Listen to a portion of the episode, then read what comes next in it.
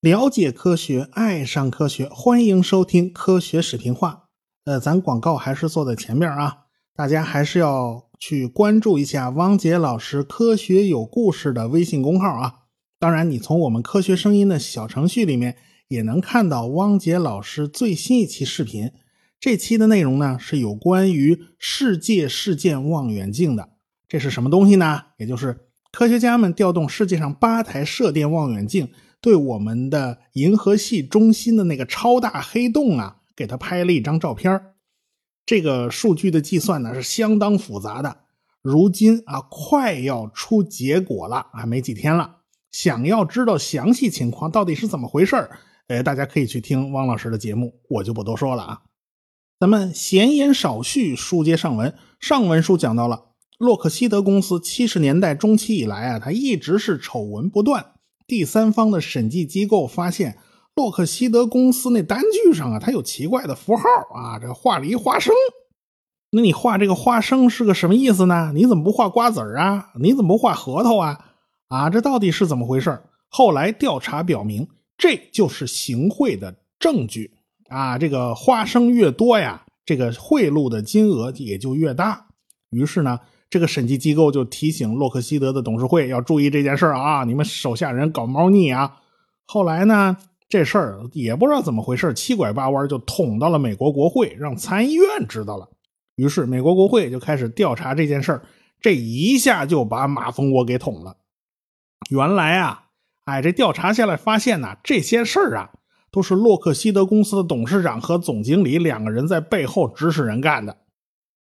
一九六零年，日本人订购了一批 F 幺零四星式战斗机，中间人哎，也就是买办叫丸红商社，他们捞了一百七十万美元的佣金，所以这家商社呢，就是专门跟洛克希德公司勾搭在一块儿啊。这个买的东西越多呢，他们佣金也就越多。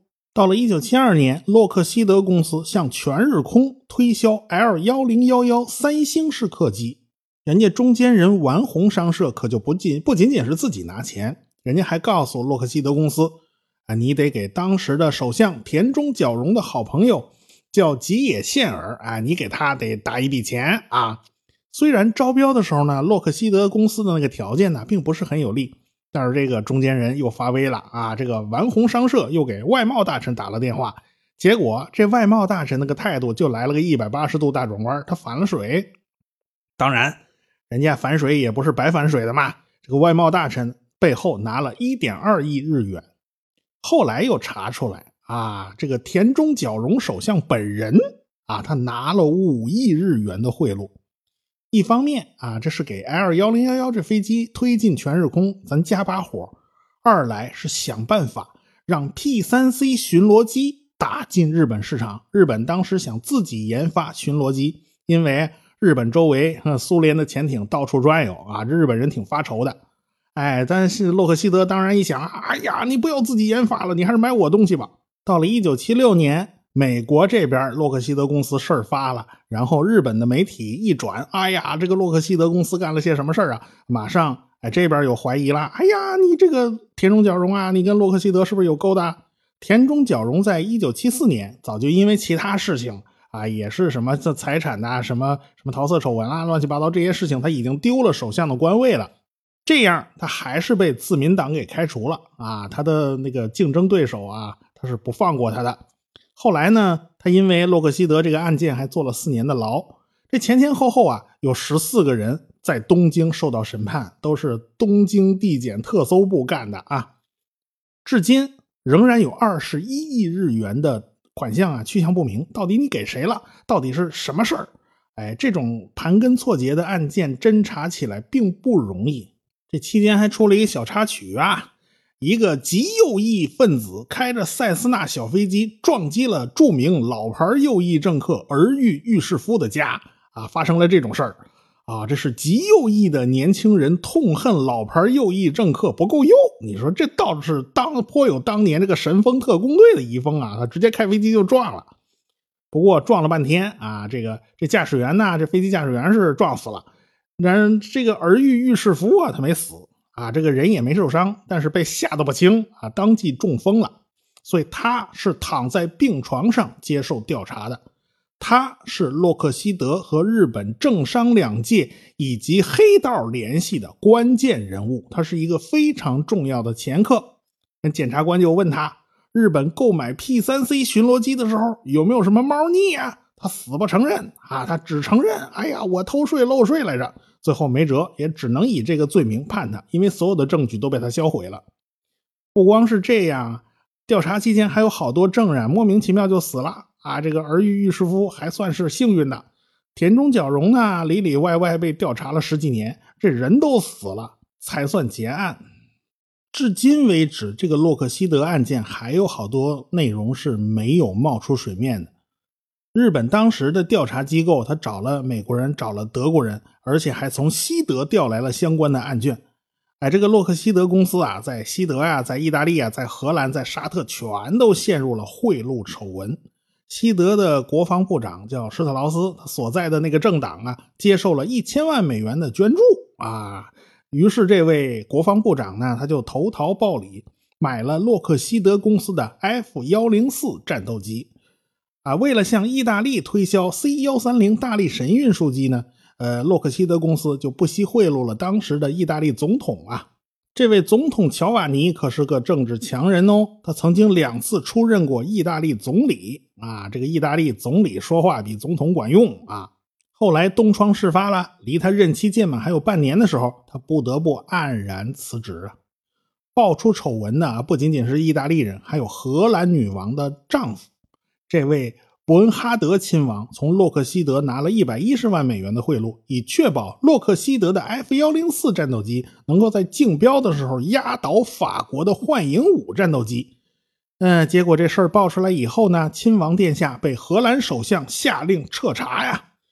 但是没办法呀，你得给荷兰女王一个面子呀。这女王弄得都差点退位啊。最后，这位亲王大人辞掉了所有的公职了事。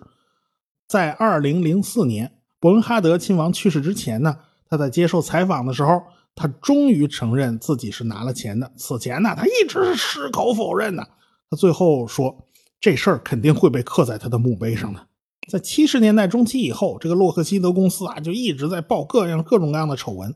当时的主管臭鼬工厂的凯利·约翰逊呢，已经退休了啊，他不再与臭鼬工厂当头了。但是啊，他还是担任着洛克希德公司的董事职务。他对董事长和总经理搞这一套像歪门邪道的东西，他是感到十分气愤，他甚至想辞职走人呢。这个搞技术的跟做生意的跟搞政治的，他真就不是一路人，他这个思维方式完全是不一样的。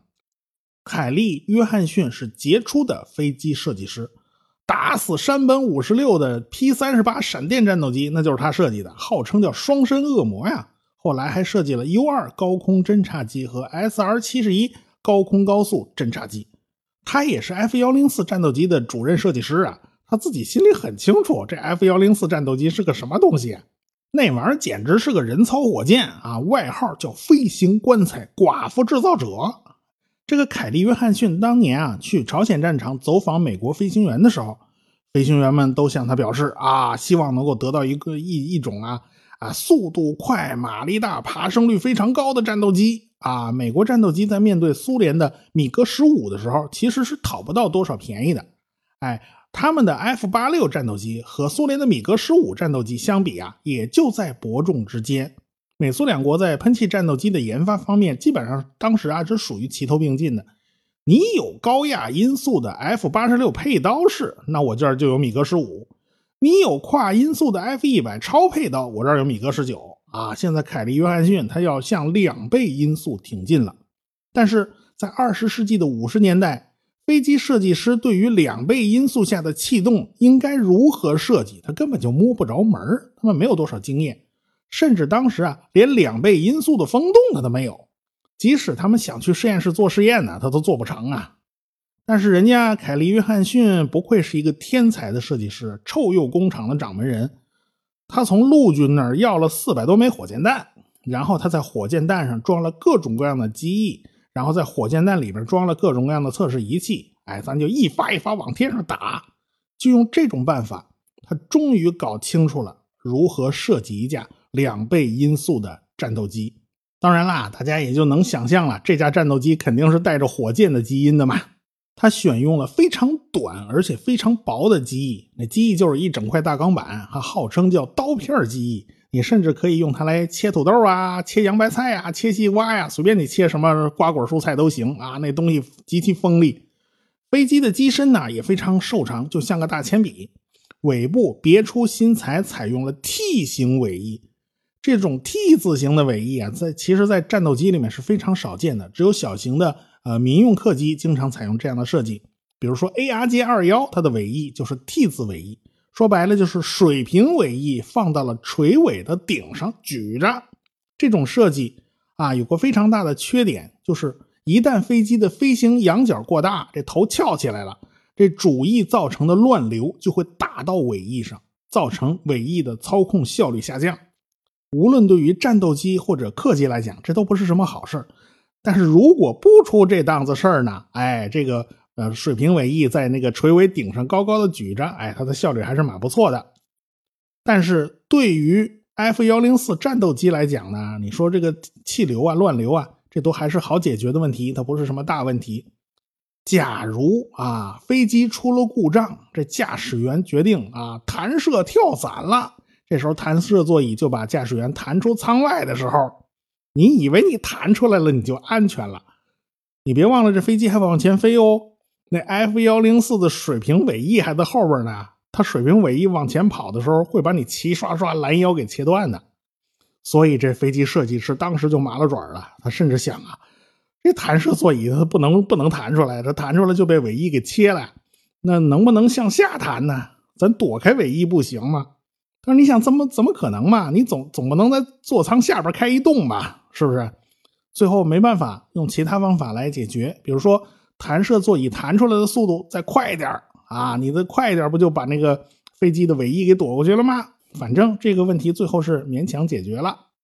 总之，因为 F 幺零四战斗机长得太瘦长了，机翼太短，所以它横向是不稳定的，很容易在空中打滚，所以坠毁率惊人。西德坠毁率是百分之三十二，荷兰百分之三十一，比利时百分之三十七。意大利百分之三十七，加拿大百分之四十五，日本达到了百分之十五。美国空军呢根本就不想要，后来呢，哎，当做截击机用啊，还行啊。截击机就是上去拦截的嘛，它速度快呀。但是很快啊，有了新飞机，这个 F 幺零四就退役了。F 幺零四最大的用户就是联邦德国，九百一十六架，损失也是最大的，一共损失了二百九十八架，其中有六架是在地面坏掉的。一百一十六名飞行员丧生，其中有八名飞行员是美国人，有一百七十一名飞行员是成功的弹射逃生，呃，有八个人呢是在 F 幺零四飞机上逃了两次啊，这个实在是运气不好啊，这个两回都碰上出事故，哦所以呢，这算是也算这八个人命大呀。其实德国人他也不傻呀，他也明白这架飞机的故障率是非常高的，是很容易摔的。因为去美国接收和评估这架飞机的人，那是二战的王牌飞行员，叫里希哈特曼。他老先生是纳粹空军的王牌啊，前前后后打下过三百五十二架敌机啊。是因为他是纳粹这边的，因此他那个战绩呢，黑不提白不提，被一笔勾销了。后来他重新在西德空军入伍啊，开喷气式战斗机。不可否认呢，他是一个非常杰出的飞行员呐。他一看这 F 幺零四，他就知道这玩意儿不灵啊。所以他坚决反对德国买这种飞机，但是他哪知道这国防部长大人收了人家贿赂呢？这个西德的这一笔订单算是解了洛克希德公司资金上的困境啊。当时洛克希德公司这兜里正没钱的时候啊，德国人因为美国人的压力以及洛克希德公司的贿赂，所以他们不得不买了九百多架 F 幺零四战斗机，但是。空军驾驶员心里都很清楚啊，你这架飞机到底怎么回事啊？啊，他们都是知道的呀。他们甚至开玩笑啊，你想看 F 幺零四吗？没关系，你就坐在草坪上，过一会儿就会掉下来一架的。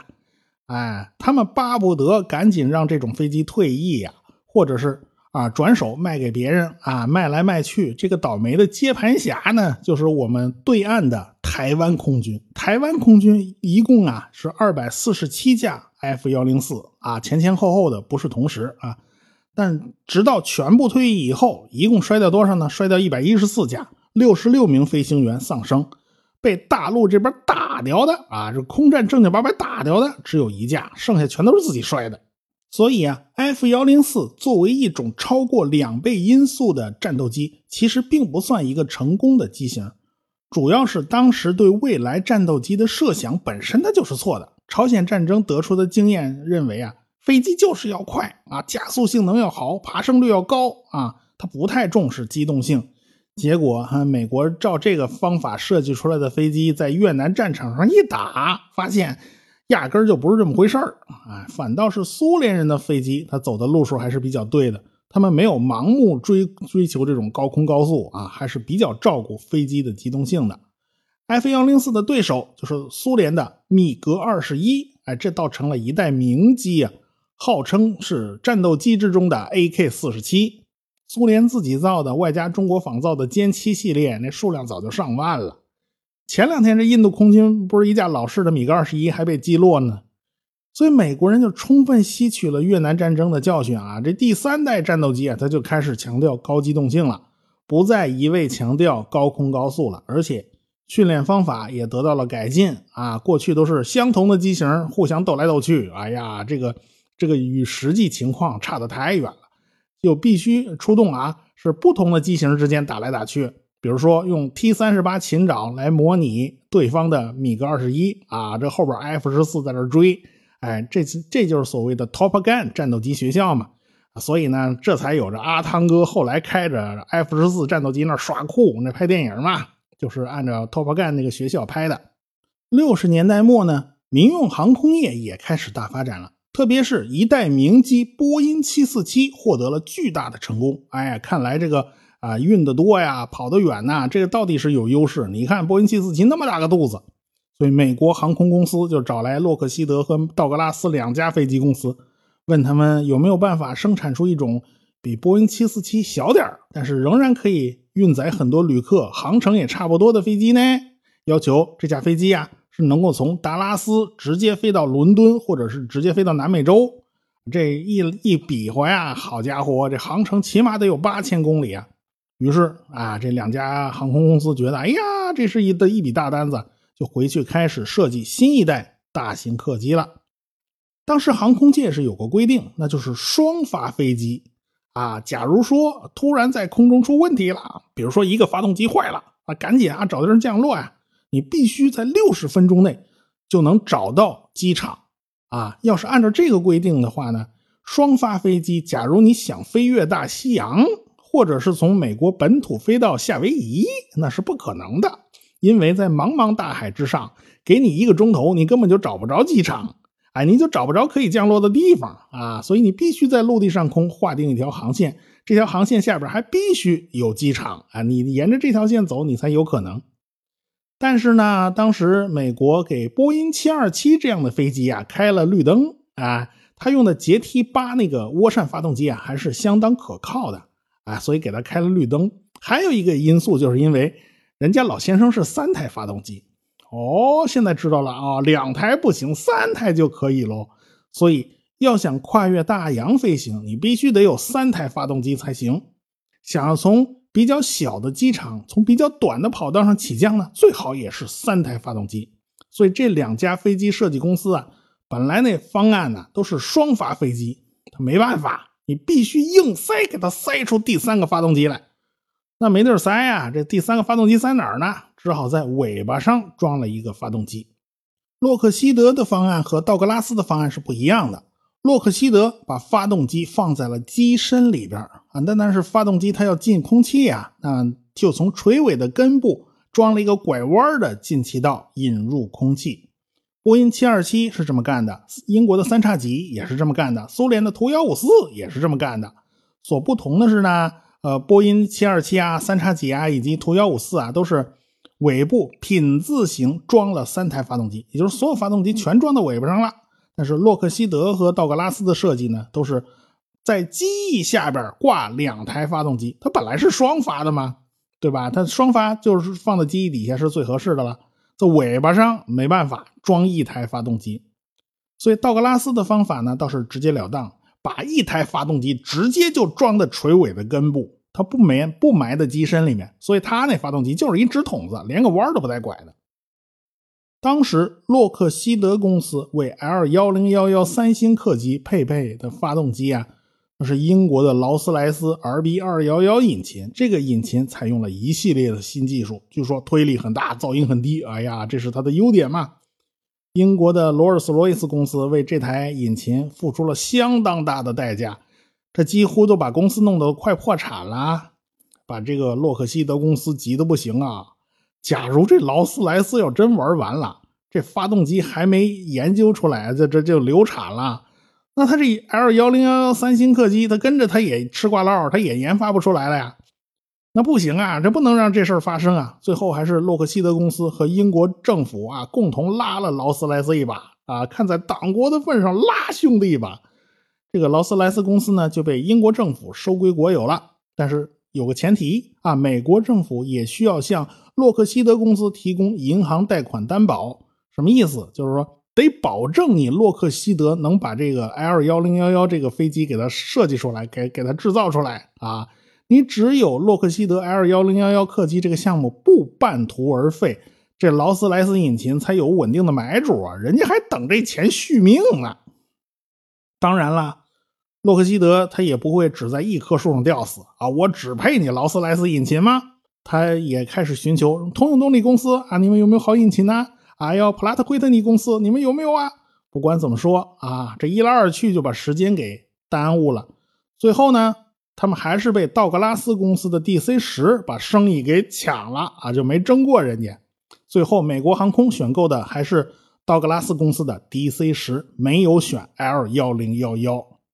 所以洛克希德公司就慌了，他着急忙慌的就向全世界各家航空公司推销 L 幺零幺幺啊。为了推销飞机啊，他已经顾不了这么多了，不然他资金回不了笼啊。他花了不知道多少钱，而且账面上全是红字啊，所以他才不得不出此下策，贿赂了日本首相田中角荣。因此，他就引发了洛克希德案件。田中角荣某种程度上啊，和尼克松他是有点类似的，也都是胆大妄为的主，而且还都是因为丑闻下的台。不管是道格拉斯公司的 DC 十也好，还是洛克希德公司的 L 幺零幺幺三星客机也好，他们最后都不是市场上的赢家。这两家的竞争可以说是两败俱伤。DC 十卖了四百多架，其中包括美国空军的六十架 KC 十 A 加油机；L 幺零幺幺呢，只卖了二百五十多架。这与波音、空客相比啊，简直是数量少的就不值一提。对这二位形成致命一击的，就是空客的 A 三零零。人家发动机又大，航程又远，而且安全性也不错。只要两台发动机就够了，无论是生产还是维护，都比三台发动机要便宜啊！这个欧洲空客就呼吁啊，假如双发飞机的一台发动机出了故障，需要紧急降落的话，在九十分钟内能找到降落机场啊，那就 OK 了。他这个要求比美国人宽松。哎，后来这个要求就被国际民航组织接受了，所以在美国之外啊，咱都是九十分钟标准；在美国之内，咱这就是六十分钟标准。因此呢，这 A 三百啊，它就钻钻了这个空子，所以它卖的也很红火呀。那波音呢，它也就推出了七五七和七六七应对空客的挑战。到了一九八五年，美国和欧洲呢都放宽到了一百二十分钟啊，也就是双发飞机跨洋飞行变得有可能了。于是，这三发飞机啊，属于高不成低不就，它就慢慢退出市场了。别说三发，到今天连四发飞机都已经不再吃香了。前几天说 A 三八零快要停产了嘛，就是因为这个缘故。时至今日啊，这个乘客们是再也见不到三发的客机了，仅有的 DC 十，要么是军用的加油机，要么是联邦快递的货机。我在美国旅游的时候呢，还是看到头顶上哎飞过去一架灰色的大飞机，一看哇，KC 十 A 加油机啊，灰色涂装，那个头还真的是蛮大的。这就是道格拉斯 DC 十的军用版，尾巴上带着一个加油用的伸缩的油管，哎，这还是挺容易辨认的。这种飞机呢，以后还是会越来越少的。道格拉斯后来跟麦克唐纳合并了，简称叫麦道。麦道后来呢又被波音给吞了。如今美国只剩下波音一家还在生产大型客机，空客和波音瓜分了世界上大型民用飞机的市场。也不知道我国的 C 九幺九什么时候才能分一杯羹啊？就靠航空人的努力和拼搏了。国产客机出来啊，我是一定踊跃支持的。哎，咱扯太远啊，咱扯回来。总之，因为越战结束了，军火订单大量减少啊，洛克希德公司就陷入了赤字经营的状态。F 幺零四和 L 幺零幺幺两大产品又出了问题，因此向外推销就有困难，因此就不得不采用非常规的手段，也就是贿赂外国政要。当然，这事儿也不是洛克希德一家的事儿啊，很多大公司都有这种问题。后来，卡特总统通过了法案，对美国人在国外的腐败行为，他要保留追究的权利啊。啊，这个管你是在哪儿犯的事儿，老子就是要抓你！这些大公司这才老实了不少。洛克希德公司当时是拆东墙补西墙，他差点把自己给卖了。但是丑闻缠身的公司还欠了一屁股债，那谁也不肯买呀。最后他们还是自己撑过了最难熬的日子。别看如今洛克希德马丁那是军火巨头，呼风唤雨，当年他也有走麦城的日子呀。作为臭鼬工厂的二代目呢？为了完成海弗兰计划，这个里奇可以说是到处化缘。他正碰上这个洛克希德公司没钱，所以他只能找各位股东要钱呐。这最后各位股东啊自己掏腰包凑足了给臭鼬工厂研发海弗兰验证机的资金。当时洛克希德也就是指望这笔单子啊，未来能不能大翻身呢？啊，能不能打开成功之门呢？就靠这笔单子了。那里奇这回有钱了，他就开始带领大家完成这架看起来不可能飞行的多面体验证机。他们仅仅用了几个月，就造出了两架海弗兰的样机。零零一号呢，用于验证试飞；零零二号呢，用于评估雷达信号特征。为了节约时间和资金，所以这架验证机啊，尽可能采用现有的部件。海弗兰安装了两台通用电气的捷八五发动机。这两台发动机没有后燃室，就没有加力燃烧室啊，用在海弗兰身上啊，刚巧是非常合适啊。海弗兰的起落架是 A 十攻击机的起落架，操作系统呢是 F 十六的线传操作系统基础上改造升级的啊，不改造这玩意儿玩不转啊。这个座舱啊、仪表啊、弹射座椅呢，都来自于 F 五战斗机。反正这架海弗兰呢是缩小比例的验证机，只是原始设计的百分之六十这么大。两片垂尾是向内倾斜的，它不是向外倾斜。这种设计很罕见，我只是在 S 二七十一黑鸟侦察机上见过向内撇的垂尾。这个估计啊，这个思路是一致的。海弗兰计划是高度保密的项目，外界根本就无从得知。但是架不住有好事者大开脑洞啊！他们发现，一九六二年以后，美国军方重新排列了飞机的编号系统。过去 F 八六啊、F 一百啊、F 幺零四啊这种百字号啊，这一百以上的这种编号，咱放弃不用了。咱编号从一二三四开始编。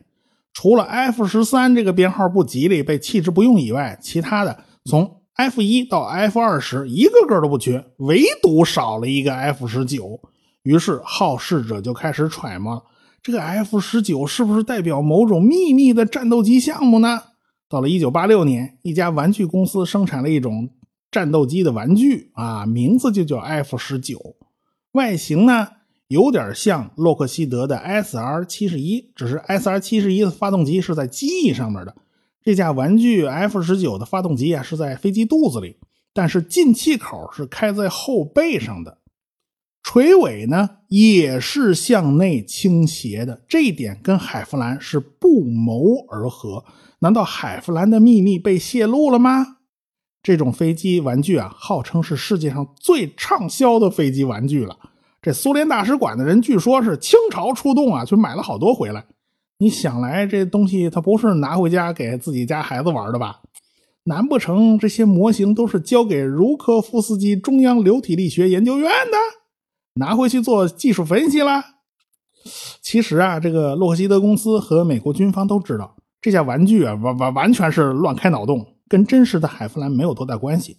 海弗兰的试飞都是在一个完全封闭的格罗姆湖试验场进行的，他外人根本就进不去。这个实验场还有一个大名鼎鼎的外号，这个地方就是神秘的五十一区。我们。下回再说。科学声音。